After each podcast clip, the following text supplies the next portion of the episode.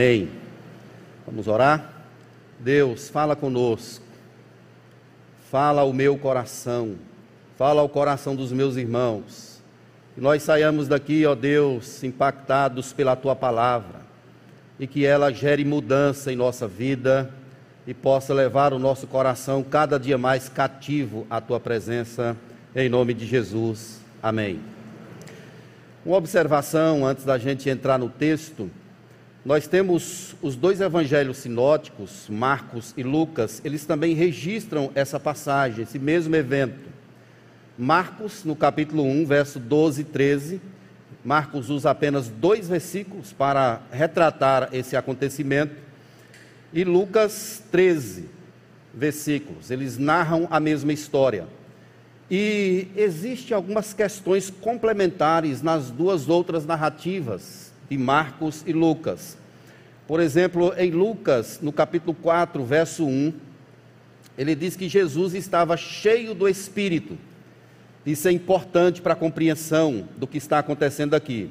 Jesus estava cheio do Espírito e que ele foi guiado pelo Espírito para o deserto. Né, o texto de Mateus ele não fala sobre isso. A seguir foi Jesus levado pelo Espírito para o deserto. O texto de Lucas diz que Jesus estava cheio do Espírito e o Espírito o guiou até o deserto. No verso 13 de Lucas, ele traz outra questão complementar. Diz lá: passadas que foram as tentações de toda sorte, vejam só, tentações de toda sorte, apartou-se dele o diabo até um momento oportuno. É uma palavra que Mateus não usa aqui. O diabo saiu até um momento oportuno. E Marcos registra também alguma questão complementar. Ele diz assim: estava com as feras, uma linguagem que Lucas não utiliza aqui, mas os anjos o serviam. A palavra servir lá em Marcos pode ser a palavra também ministrar ou consolar. É como se os anjos estivessem ali servindo a ele, ministrando, né, conversando com ele, e servindo nesse momento de tentação que ele estava tendo. Mas essa expressão estava ele com as feras. É algo também que o texto aqui de Mateus não registra. Mas vamos aqui ao nosso texto para a gente entender o que, que Deus quer nos falar a respeito do triunfo de Jesus sobre a tentação.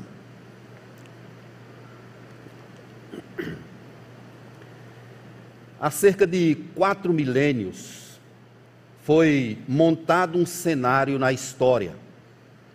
Nesse cenário estava um casal, Adão e Eva. Eles haveriam de passar por um teste, uma prova ou uma tentação. Eles estavam em um jardim com muita água, muito alimento, estavam acompanhados, não estavam assim, não era, não foi uma tentação individual, Adão e depois Eva, mas os dois estavam juntos no momento, o cenário de muita paz, muita tranquilidade, e esse casal acabou cedendo à voz da serpente que apareceu no jardim. O casal caiu, prevaricou contra Deus, foi expulso do jardim, como nós conhecemos a história, e eles representavam a humanidade toda. Eles deram ouvido à voz da serpente. O capítulo 3, verso 1 de Gênesis, nos diz assim: Disse a serpente à mulher: É assim que Deus disse: Não comereis de toda árvore do jardim. Olha que a serpente faz uma pergunta à mulher. E ela responde: O fruto da árvore que está no meio do jardim, disse Deus: Dele não comereis, nem tocareis nele, para que não morrais. Gênesis 3, verso 3. Então o diabo pergunta e a mulher responde. responde é de fato a gente não pode comer.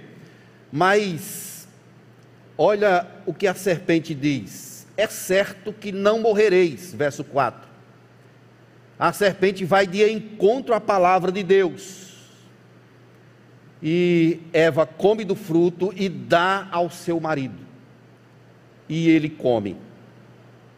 Eles desobedeceram a Deus. E ali a humanidade toda foi arruinada por causa daquele pecado. Ele é chamado na teologia de pecado capital, pecado hereditário. é aquele pecado que tem poder para levar o homem para o inferno. Esse pecado, quando nós recebemos a Cristo como nosso Salvador, ele é perdoado. Ele é perdoado, ele é justificado. O salmista diz que nascia em pecado e em pecado me concebeu a minha mãe. O pecado atingiu a humanidade em extensão e profundidade. Tudo ficou comprometido. O casal que estava nu e antes não percebia, agora eles percebem, se envergonham, foge de Deus. Paulo registrou, dizendo assim: portanto, assim como por um só homem entrou o pecado no mundo, e pelo pecado a morte, assim também a morte passou a todos os homens, porque todos pecaram. Todos pecaram. E isso veio passando de geração em geração, chegou até nós, até mim e também até você. Quatro milênios depois desse evento, um novo cenário é armado. Agora tem uma pessoa só. Ele é o segundo Adão. Ele é Jesus. E ele vai enfrentar a mesma tentação. É interessante como a história se conecta. Ele vai fazer aquilo que Adão e Eva não conseguiram fazer eles vão, ele vai obedecer. Só que o cenário agora é um cenário sem água, sem comida. Ele está em jejum por 40 dias e 40 noites. 40 noites. Não é uma situação fácil. Ele é um homem e é um Deus ao mesmo tempo, tem duas naturezas. Não é a natureza divina quem está sendo tentada, é a natureza humana que está sendo colocada em xeque ou em prova, ou em tentação, ela está sendo testada. E ele está ali no deserto e recebe essa figura que é dita aí no texto como diabo. A mesma que, o mesmo que estava lá no paraíso que tentou Adão e Eva. Apocalipse chama isso de a antiga serpente. Ele permeou a história toda e ainda hoje continua em atuação. Como Adão e Eva, Jesus estava ali representando toda a humanidade.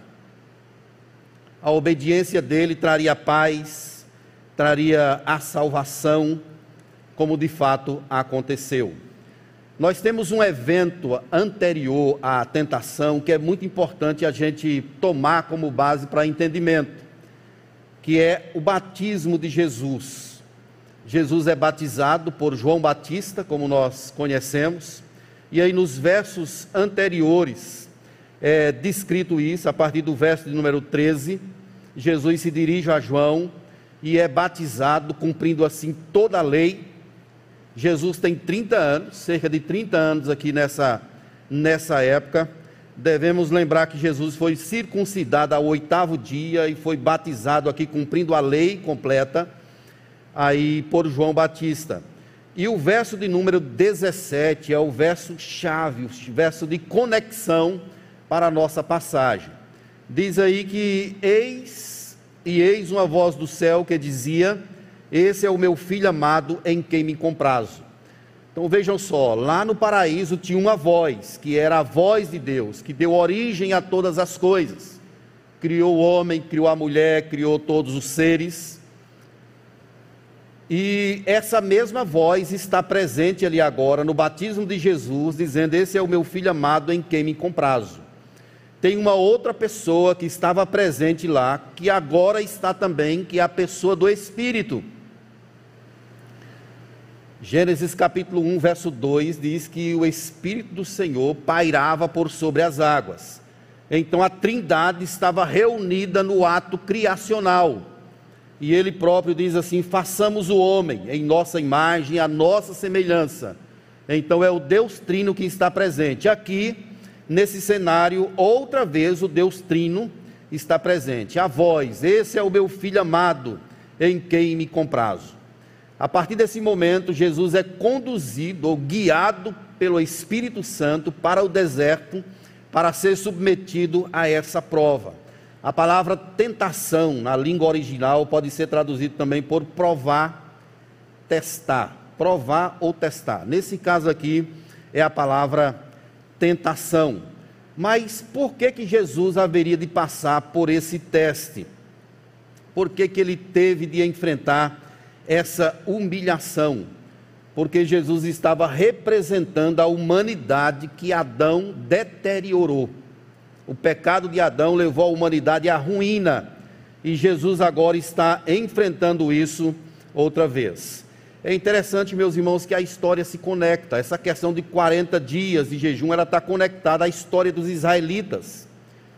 Moisés, quando ele tirou o povo do Egito, o povo passou pelo mar. Nesse mar, eles foram batizados. 1 Coríntios 10, 2 fala isso, sendo todos batizados. Então, as águas ali elas representaram essa questão do batismo naquele povo todo. Eles foram batizados. E depois desse batismo, eles são conduzidos para o deserto e vão passar ali 40 anos de peregrinação.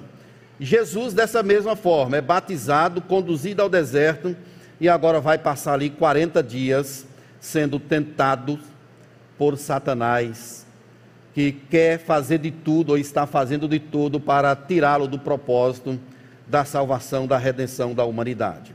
Então vamos entrar nessa questão das tentações aqui de Jesus, para a gente alimentar o nosso coração, a nossa vida. Aí, essa primeira tentação de Jesus, dos versos 3 e 4, está relacionada a necessidades elementares, que é a questão da fome. O inimigo está colocando uma dúvida na palavra de Deus, dita aí no verso 17 do capítulo 3. Esse é o meu filho amado. É como se o inimigo dissesse assim: Olha, será se é mesmo? É a mesma palavra que ele usa lá em para Adão e Eva. Será se vocês vão morrer mesmo? É certo que não morrerás. É certo que vocês não vão morrer. Então, o que está sendo trabalhado aqui são as questões elementares Adão estava em um paraíso, Jesus está em um deserto, com fome, com sede, vivendo as agruras da fragilidade humana. Imagina aí uma pessoa por 40 dias sem comer. Certamente ele está bem debilitado, está à beira da morte, sofrendo,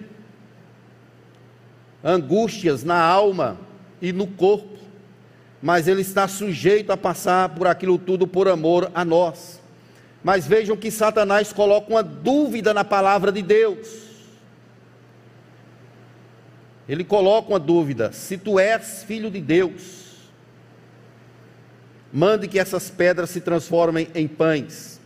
O que ele queria era que Jesus utilizasse o poder dele utilizando o poder, quebraria tudo, porque Jesus tinha entregue tudo isso ao Pai. Ele abriu mão de tudo. Ele deixou a sua glória. Ele se entregou completamente ao caminho da obediência. Mas Satanás está aqui desafiando a Jesus a usar o poder dele nessa questão daquilo que é elementar, essencial, que é a questão do saciar da fome. Ao invés de seguir o caminho espiritual, Jesus estaria tomando o caminho dos homens, se ele fizesse aquela transformação da pedra em pão. E é interessante, meus irmãos, que Jesus ele cita aqui na resposta ao diabo, ele cita Deuteronômio capítulo 8, verso 3, que diz assim: Não só de pão viverá o homem, mas de tudo que procede da boca do Senhor viverá o homem. Moisés está lembrando aqui em Deuteronômio sobre os ternos cuidados do Senhor, os 40 anos de peregrinação do povo no deserto.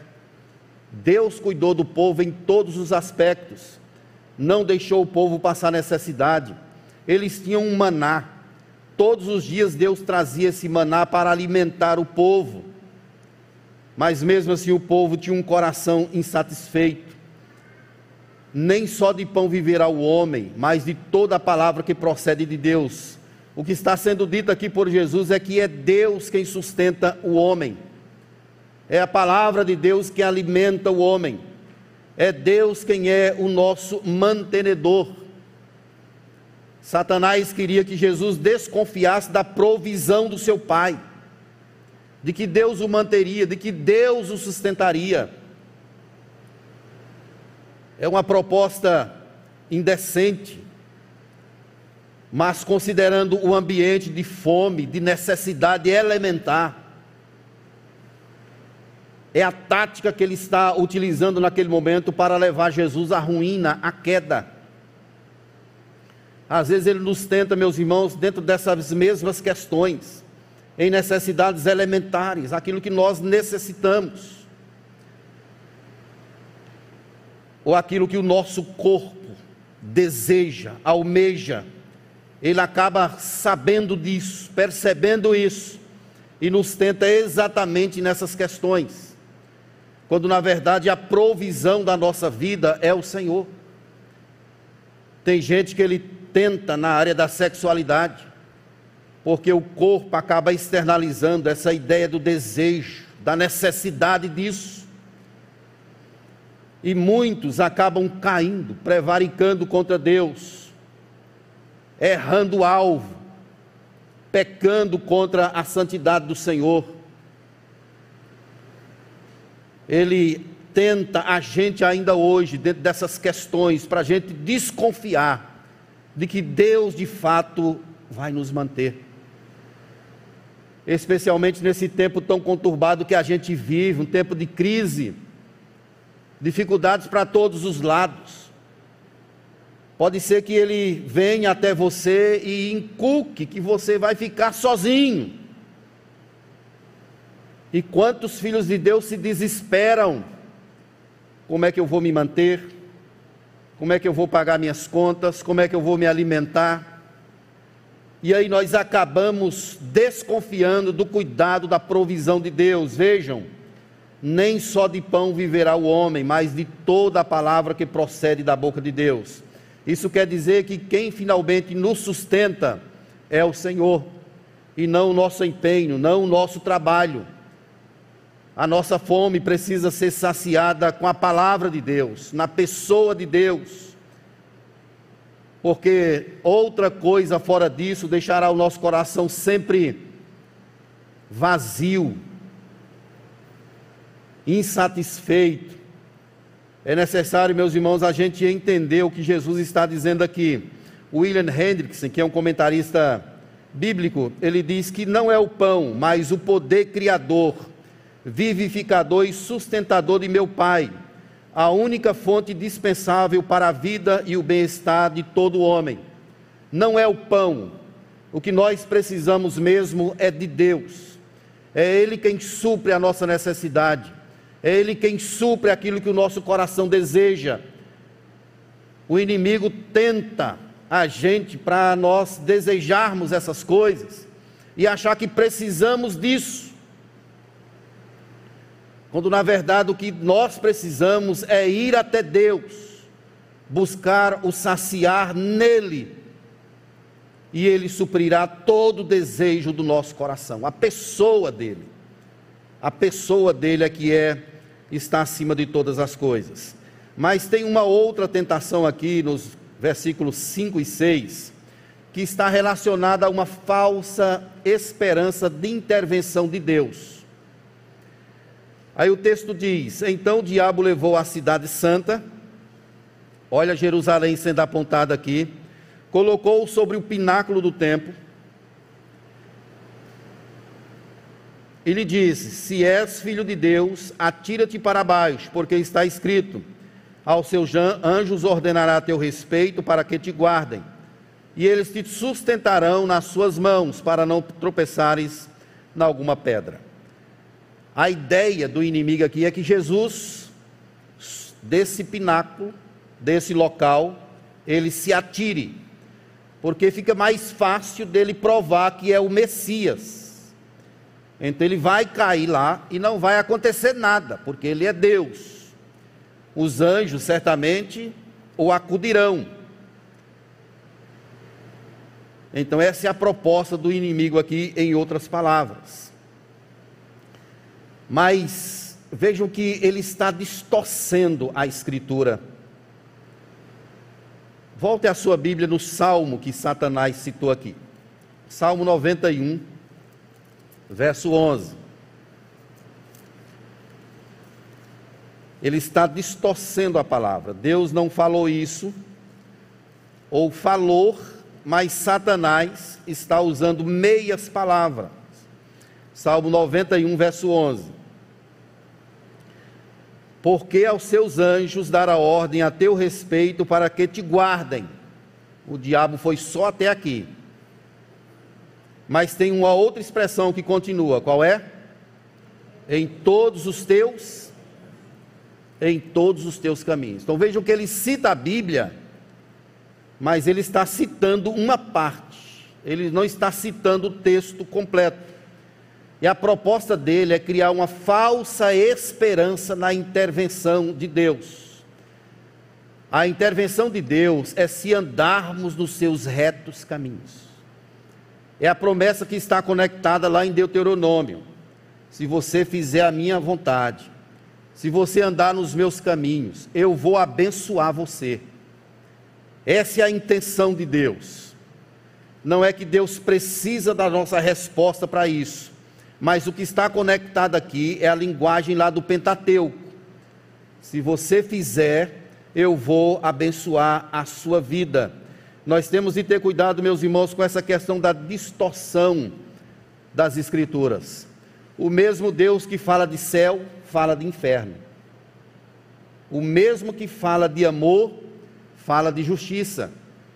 Mas algumas pessoas pegam a Escritura e utilizam só as partes que elas gostam. Os versículos que são mais chamativos do que diz respeito ao cuidado de Deus, à prosperidade e outras coisas.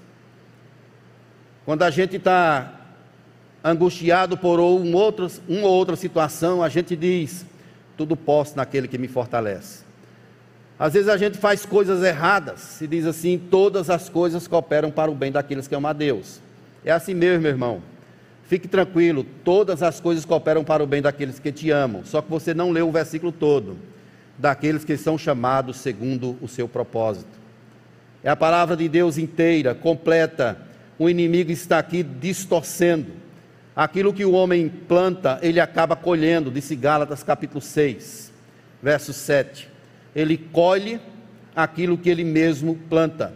Então não podemos viver uma falácia e usando a palavra de Deus como se fosse uma regra que Deus não nos deu para nós usarmos para justificar os nossos erros, os nossos pecados, aquilo que fazemos de errado. Às vezes tomamos caminho da desobediência e queremos usar a Bíblia para justificar as coisas ruins que a gente faz. Deus está divertindo para a gente viver sua, em Sua palavra. Mas Jesus responde ao diabo: dizendo assim: Não tentarás o Senhor teu Deus. Jesus está utilizando aqui Deuteronômio capítulo 6, verso 16. Não tentarás o Senhor teu Deus como em Massar, como aconteceu em Meribá. O que Jesus está dizendo aqui é que o povo provocou Deus a ira. Êxodo capítulo 17, verso 7 diz assim: E chamou o nome daquele lugar Massá e Meribá, por causa da contenda dos filhos de Israel, e porque tentaram ao Senhor, dizendo: Está o Senhor no meio de nós ou não? Então vejo como esse povo tem a natureza ruim. Deus fez de tudo, abençoou poderosamente. O povo viu os prodígios, os milagres, as pragas, o maná, tudo, o mar se abriu mesmo assim, o povo, Deus está aqui ou não está? O povo tentou a Deus, foi mordido de cobras. Muitos morreram, ficaram pelo deserto por causa dessa tentação ao Senhor. O que Jesus está dizendo aqui, olha, não tente a Deus. Não tente a Deus. Não queira, meu querido, falsear as coisas, tomar a Escritura para justificar os seus descaminhos. Eu vou citar um exemplo aqui bem prático que o comentarista utiliza. O ISB, ele diz assim: o diabético que se recusa a tomar insulina e diz que Jesus cuidará dele, está tentando o Senhor. Eu vou usar uma linguagem mais contemporânea. Quem não quer tomar vacina, dizendo que Deus vai cuidar, está tentando ao Senhor.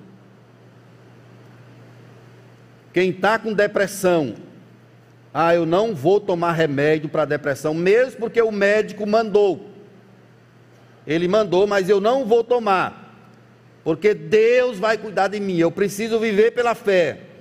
Você está tentando a Deus. É isso que é tentar o Senhor. É quando a gente falseia a Bíblia ou falseia uma linguagem teológica para justificar os nossos descaminhos, a nossa incoerência e não nos apropriarmos dos meios de graças que o Senhor nos colocou, que o Senhor nos deu, nos presenteou.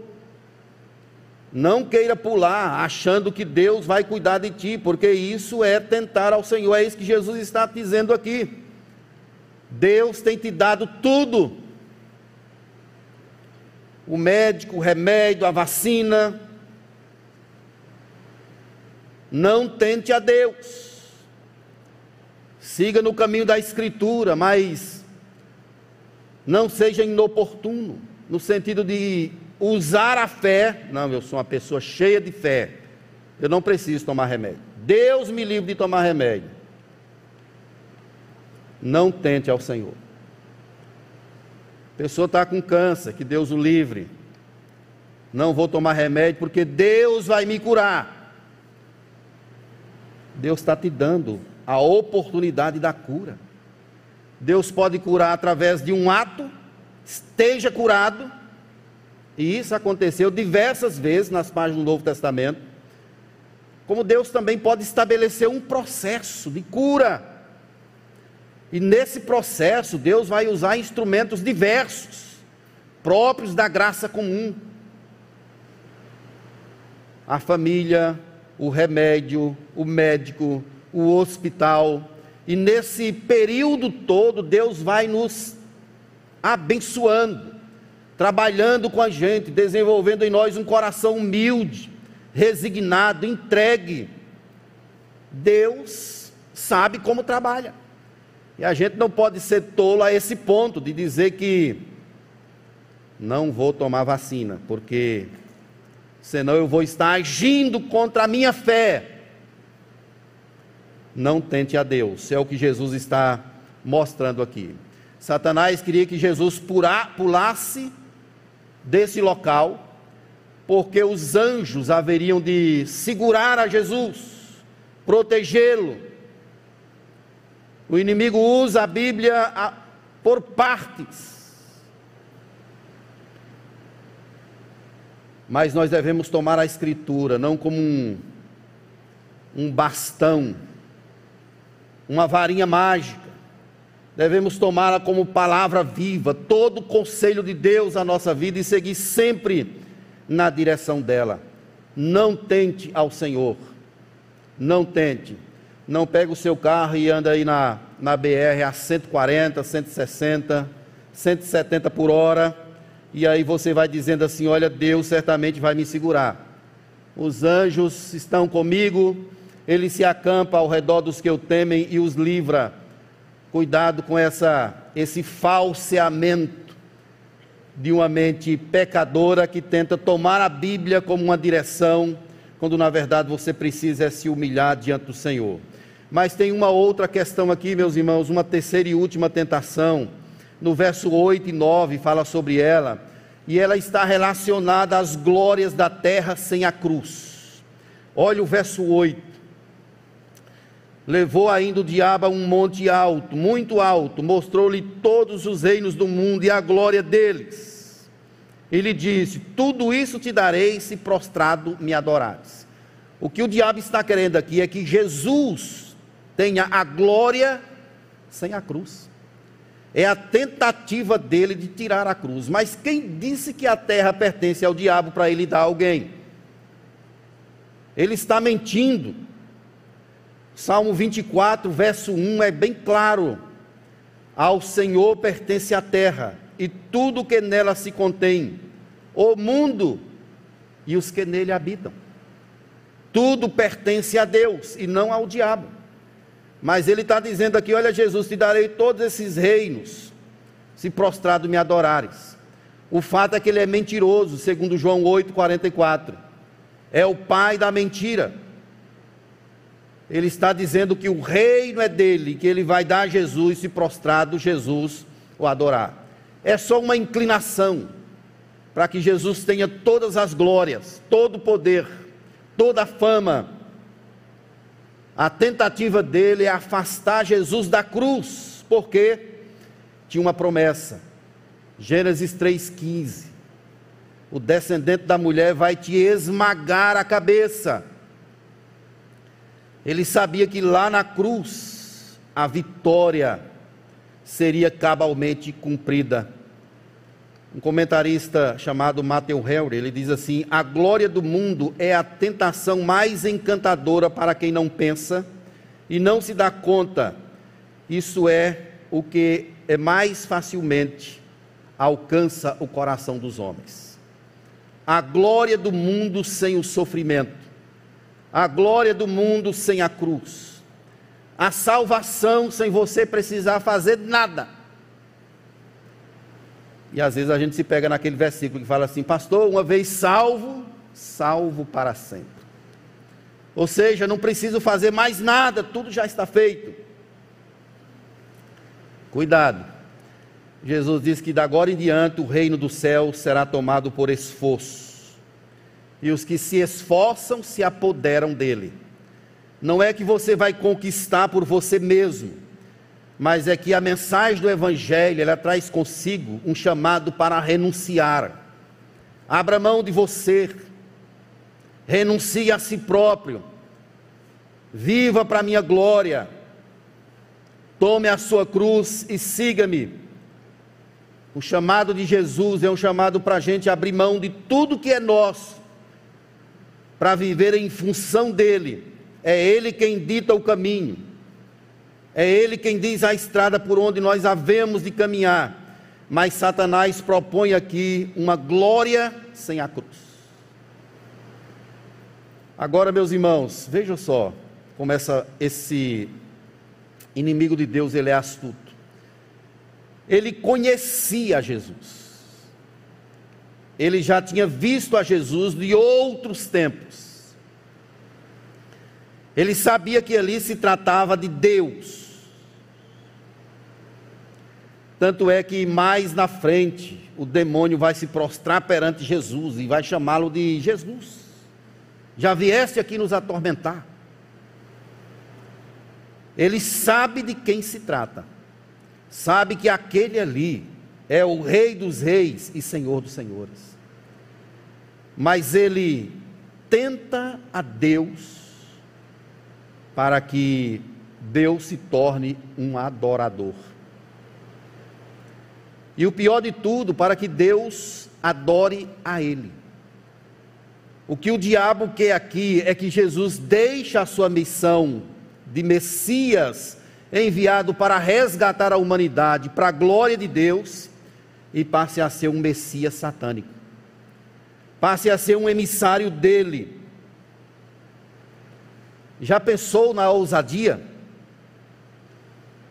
Olhar nos olhos de Deus, o Criador dos céus e da terra, e dizer assim: Me adore, que eu te dou todas as coisas. Mas que sujeito ousado. Agora pense se ele fez isso com Deus, o que ele não seria capaz de fazer comigo e com você. Ele quis que Deus o adorasse. E nós, ele faz pior se a gente der lugar a ele. É por isso que a Bíblia diz para a gente resistir ao diabo e ele fugirá de vós. E Paulo recomenda em Efésios capítulo 4, não deis lugar ao diabo. Ele é astuto, sagaz, sutil. Vejam que as tentações que ele faz aqui com Jesus é tudo na base da sutileza. Ele vai trabalhando de forma sorrateira querendo levar Jesus à queda. A cruz seria o local da completa derrota dele, e ele vai fazer de tudo para afastar Jesus da cruz. E não foi a primeira vez. É como Lucas registrou: o diabo deixou na, apenas naquele momento, mas oportunamente ele haveria de aparecer.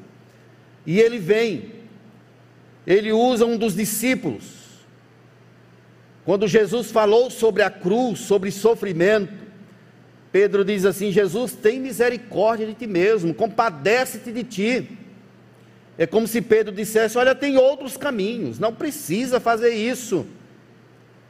Jesus diz assim: arreda Satanás, porque não cogitas das coisas de Deus. E é interessante que a mesma expressão utilizada aqui, quando Satanás o manda adorar, Jesus manda que ele se retire. Retira-te, Satanás. É a mesma expressão, arreda Satanás, ou retira-te. É como se ele tivesse o tempo todo fustigando, querendo achar um meio para Jesus não ir para a cruz. Já no momento da crucificação, tem duas pessoas sendo crucificadas, uma à direita e uma à esquerda de Jesus, chamado de dois ladrões. Um deles usa a expressão, veja só, se tu és filho de Deus, tu não é o filho de Deus? Salva-te e a nós também. Quem é que está falando ali, meus irmãos? É ele outra vez. Tu não é o filho de Deus, olha o que teu pai deixou fazer contigo. Sai daí, salva-te. Mas veja que o Espírito usa o outro. Olha, fique quieto, nós merecemos. Mas esse aí nada fez. Jesus, lembras-te de mim quando estiveres no teu reino. Ou seja, ele se lembra que Jesus é rei e Jesus tem um reino. Isso é uma revelação do Espírito, é o Espírito quem mostra essas coisas. E Jesus responde dizendo: Hoje mesmo estarás comigo no paraíso. Ele fez de tudo. Quando Jesus dá aquele brado, está consumado, sepulturas se abrem, o véu rasgou-se de cima a baixo, o caminho foi aberto, a vitória de Cristo foi concretizada. Ele venceu, ele venceu, e com ele nós também vencemos. Jesus usa aqui para com Satanás a autoridade de rei, quando ele fala assim: retira-te. Isso aqui é uma, é uma linguagem linda, porque é uma ordem, é alguém que está sendo tentado, e ele usa a autoridade de alguém que manda, e fala assim: retira-te. E naquele momento o diabo o deixou e anjos o serviam. Jesus responde a ele utilizando a palavra outra vez. Ele diz um dos mandamentos: Não terás outros deuses diante de mim. Podemos ver aqui o texto de Deuteronômio, capítulo 6, verso 13. Ele diz assim: ao Senhor teu Deus temerás e a Ele servirás, e pelo seu nome jurarás. Não seguirás outros deuses, nenhum dos deuses dos povos que houver à roda de ti, porque o Senhor teu Deus é Deus zeloso no meio de ti, para que a ira do Senhor teu Deus se não acenda contra ti e te destrua de sobre a face da terra não terás outros deuses diante de mim. Deus quer exclusividade. É interessante, meus irmãos, que facilmente nós podemos criar ídolos. João Calvino dizia que o coração humano é uma fábrica de ídolos.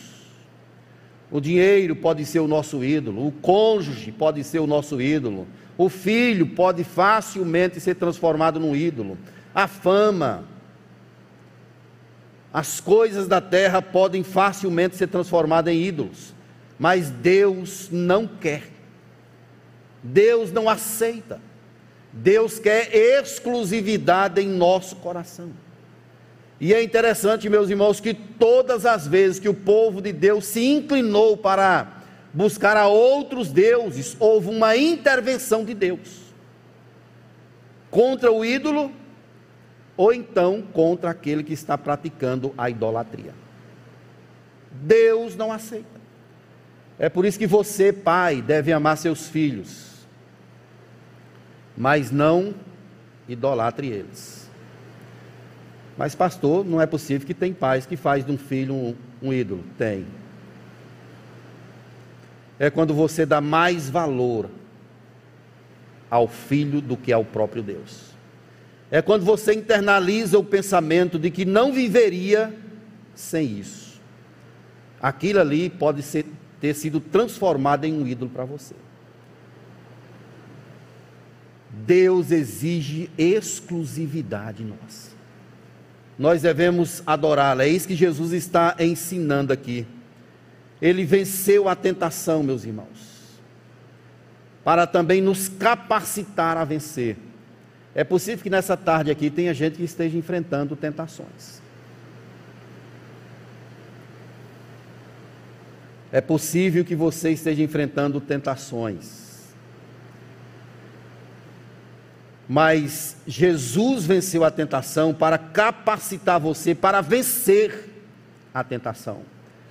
Você pode vencer os desejos do seu próprio coração, apontando para a cruz, dizendo que só Ele só Deus pode saciar a tua vida. Quem aqui já não passou por um período de tentação? Quem aqui já não foi tentado a fazer algo contra Deus? Nós podemos resistir à tentação. O crente, ele tem um discernimento. Quando Satanás joga o seu dardo, o crente ele percebe ele percebe alguma coisa estranha, é hora de você orar. É hora de você buscar a Deus. Pegue a palavra, coloque-a diante de você. Você pode vencer a tentação. E olha, meus irmãos, que é só a gente olhar para a história, que a gente vai ver que grandes homens e mulheres de Deus caíram em tentação. Homens de fé, pregadores do Evangelho, homens que aparentemente estavam cheios do Espírito. Nós conhecemos muitos deles que caíram, pecaram contra o Senhor. O diabo ele nos tenta de acordo com o desejo do nosso coração. Esteja atento ao primeiro sinal, o Espírito Santo vai te dizer e naquela hora você precisa reagir como José fez. José foi tentado para cometer um pe o pecado com a esposa lá de Potifar. Ele correu, enfrentou a dureza da mentira contra ele, foi tentado, mas resistiu o mesmo que tentou a Jesus ainda continua tentando a nós. Ele não vai se aquietar, ele não vai sossegar enquanto ele não conseguir nos derrubar. Mas como em redor de Jerusalém estão os montes, assim o Senhor em derredor do seu povo. Deus está conosco. Se aproxime de Deus e fique atento àquilo que Ele propõe para mim e para você. Os pratos que Ele nos manda não são de comida podre, não é algo feio, é algo bom de se ver, chamativo, apetitoso, e você entra pensando que é algo de Deus para você o emprego, uma porta que se abre.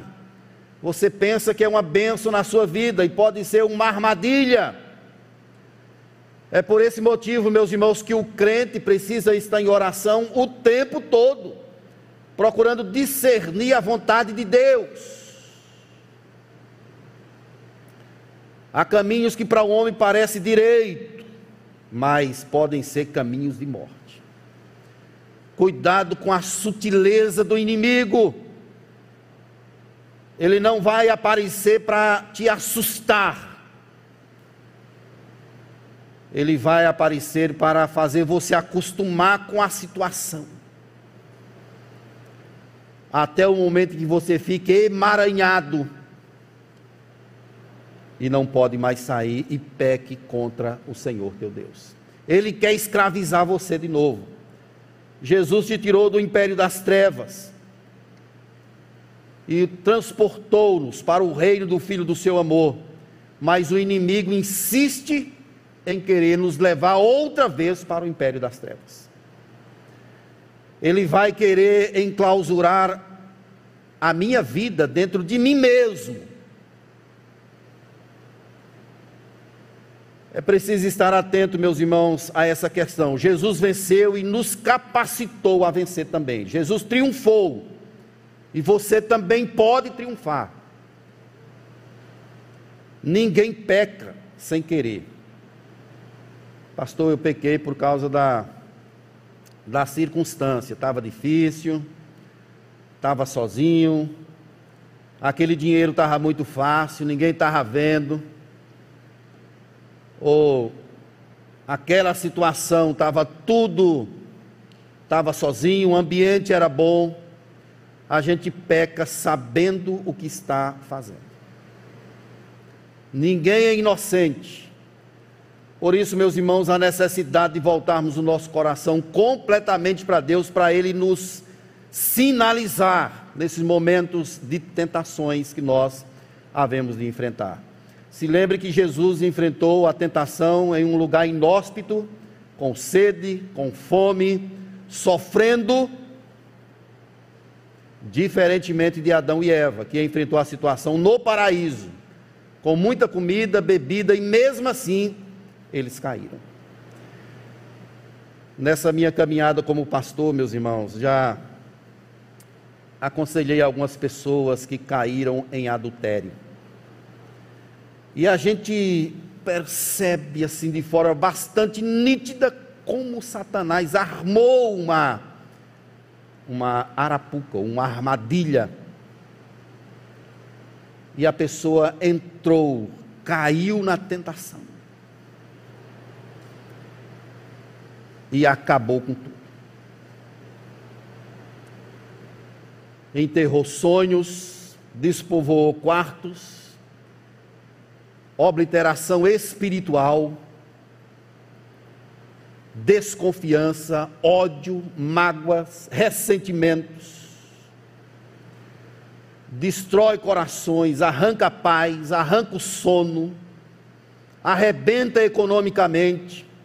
É por isso que Jesus venceu a tentação para nos capacitar a vencer também. Você pode dizer não você pode caminhar na direção da cruz.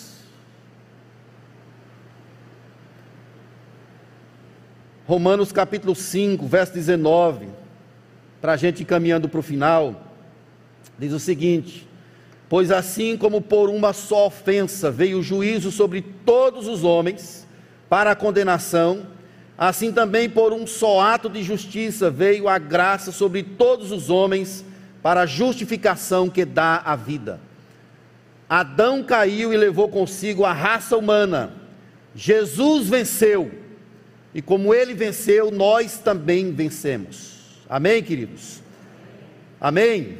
Amém? Glória a Deus, louvado seja o nome do Senhor. Ele venceu, graças a Deus que sempre nos conduz em triunfo. Graças a Deus que nos dá vitória por intermédio de nosso Senhor e Salvador, Jesus Cristo. Ele venceu e nós também somos mais que vencedores, na pessoa dele, pela glória e pela graça dele. Algumas lições para a gente guardar em nossa mente. A primeira delas é que, como é importante você estar preparado com a Escritura no coração para você resistir ao diabo.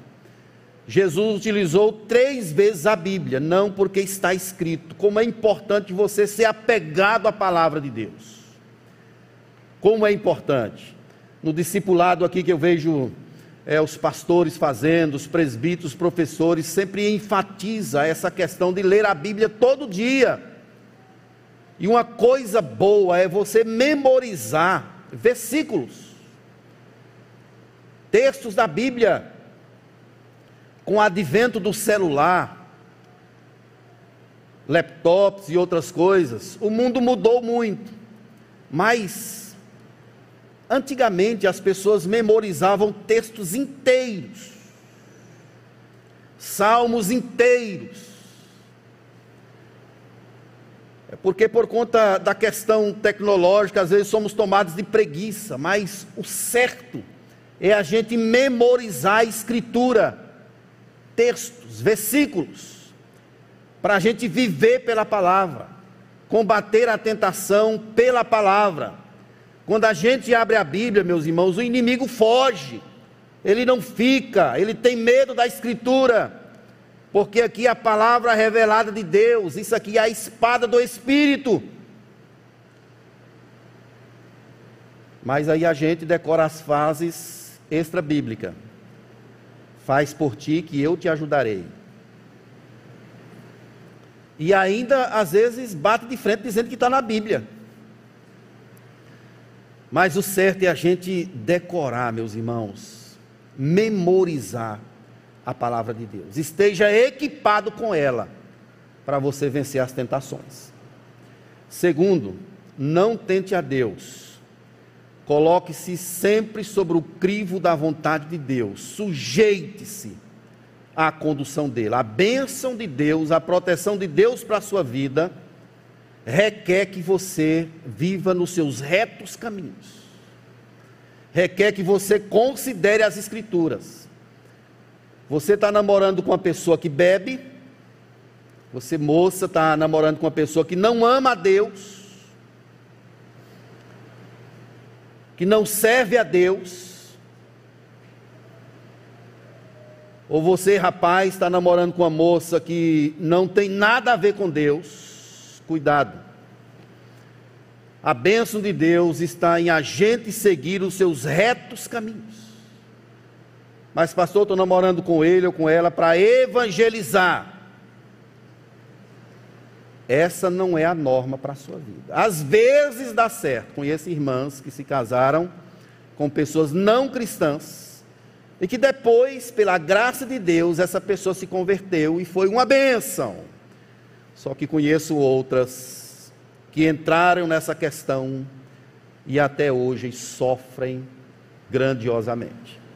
Conheço uma pessoa que casou com uma pessoa que no dia do casamento ele estava bêbado.